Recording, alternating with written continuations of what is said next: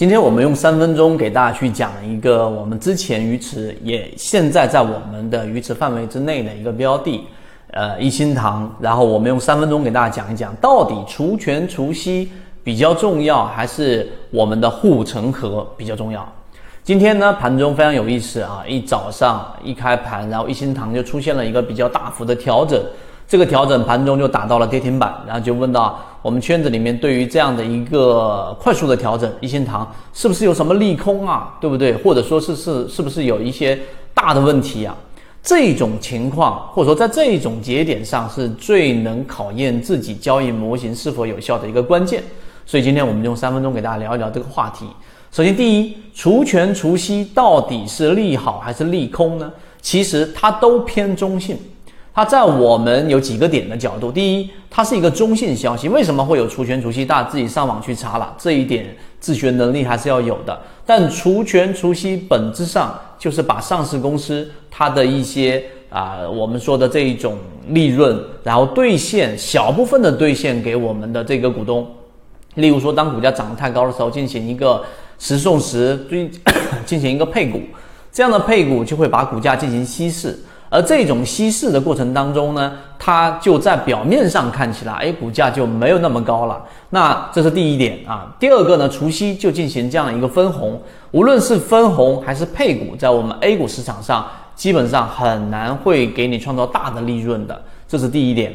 第二点，在我们的圈子模式当中呢，我们给大家讲过，例如说主力创新高，股价没创新高，这个交易模型，它是要求我们的这个上市公司在这个。判断的时间区域内是不能有除权的，为什么？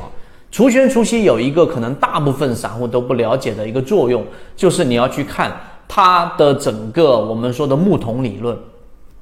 那这个交易模式呢，我简单说就是主力资金资金优先于股价是这个交易模型的第一性原理，这第一点要明白。第二，当资金 优先于股价，就资金创了新高，而股价呢却还在低位，甚至说还在很低的位置的情况之下，那么这个时候就会有一个溢价。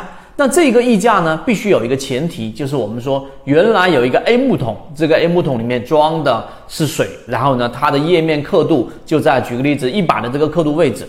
第二个桶 B 桶啊，或者说还是这个 A 桶，我把水倒光了，我又倒入一个液体。那同样的这一种重量的情况之下，那我发现这个桶的页面刻度只到了八十，或者只到了七十，这说明什么？说明这个密度非常大。那这种情况之下，我们就知道资金进去的平均持股非常非常的高，那么我们就可以判定资金提前进去建仓了。那么于是股价至少能涨到前高附近。那这里有一个前提，就桶不能变啊。明白这个概念吗？所以除权除息的第二个运用点，就是在某一些你要要求它的流通盘没有变化的情况之下，在资金容量的不变的情况之下，是不能发生除权除息的。好，这两点我讲完之后，我认为除权除息这一个概念在交易方面的影响到此为止。那我们来说说一心堂，今天花稍微长一点时间给大家讲一讲。那一心堂到底怎么样呢？对不对？好，我们就给大家去讲一讲。首先。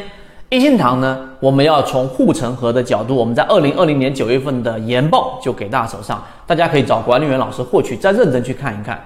总结下来有几个：第一，开店速度啊，一心堂近期又出现了一个年报，整体还是呃如预期，甚至高于预期的增长啊，它的整个开店率。第二个就是整个体量来说，我们在研报里面给大家讲了啊，在二十二个省、二十二个省份里面，一心堂、大森林、益丰药房。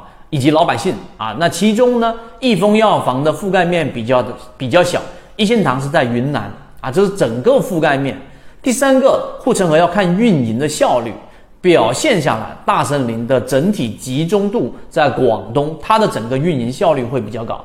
而一心堂的最大优势是在于它的整个门店数量以及它的整个门店的这个盈利能力。所以我们为什么用我们的这么一个研报？去给大家去做这样的一个筛选呢，其实就是从护城河的角度，也就是说，你到底是要看哪一个对于股价的影响比较大？刚才我说的除权除息的影响率整体是偏小的，而在我们的护城河角度，整个研报已经写得非常清晰。所以从我们的判断结论来说，圈子的模型认为一线堂没有大的问题，无论是从年报还是从整个趋势上。那它的问题在哪里？第三点，我们来说它的问题，它这个调整到底来自于什么？我们来告诉给大家。首先，我们都习惯啊是去看到我们愿意看到和相信看到的这个内容，这是第一个我们的漏洞。第二个就是我们更多的是愿意去相信一件事情发生，它必然有某个理由。但一心堂的调整是来自于第一获利盘的了结。第二，你如果说已经把泽西缠论过了一遍之后，你会发现它在这一段时间日线级别上其实已经发生了一个明显的一个背驰啊顶背驰，所以出现调整是正常的。第三个，这一波调整它打到了浅超跌的位置，因此只有跌下来才有机会。这也是我们圈子跟其他圈子不太一样的地方，也就是说我们不会去从追涨追强的这个方向去建立我们的交易模式，而是从低吸。因此呢，一心堂这一波调整还是有它的这样的一个机会在里面的，因为它的上市公司的这个质地没有发生任何的变化，所以这一波调整达到了浅超跌，甚至后面能达到蓝色超跌，那它必然啊大概率上是会有一个我们说的获利方向。所以我们花了这个时间来给大家去讲了一下，到底。除权除息和我们所说的这一个护城河价值分析这个角度，哪一个孰轻孰重？你听完之后，你应该就会有很清晰的答案了。好，今天我们就讲这么多，希望对你来说有所帮助。刚才我们所说的一心堂的这一个四大药房扩张的研报，以及我们后续对于一心堂类似这样标的的这样完整版视频，可以找管理员老师获取。好，今天讲这么多，和你一起终身进。我们圈子从二零一六年就开始不断的给大家进行分享，啊，直到去年的七月份，我们把所有的课程内容全部整理成一个系统的专栏，然后呢交付给大家。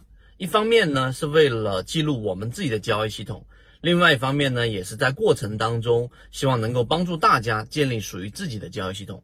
所以如果你也想系统的进行学习，可以拿出你的手机来加我。B B T 七七九七七，找到我参与订阅。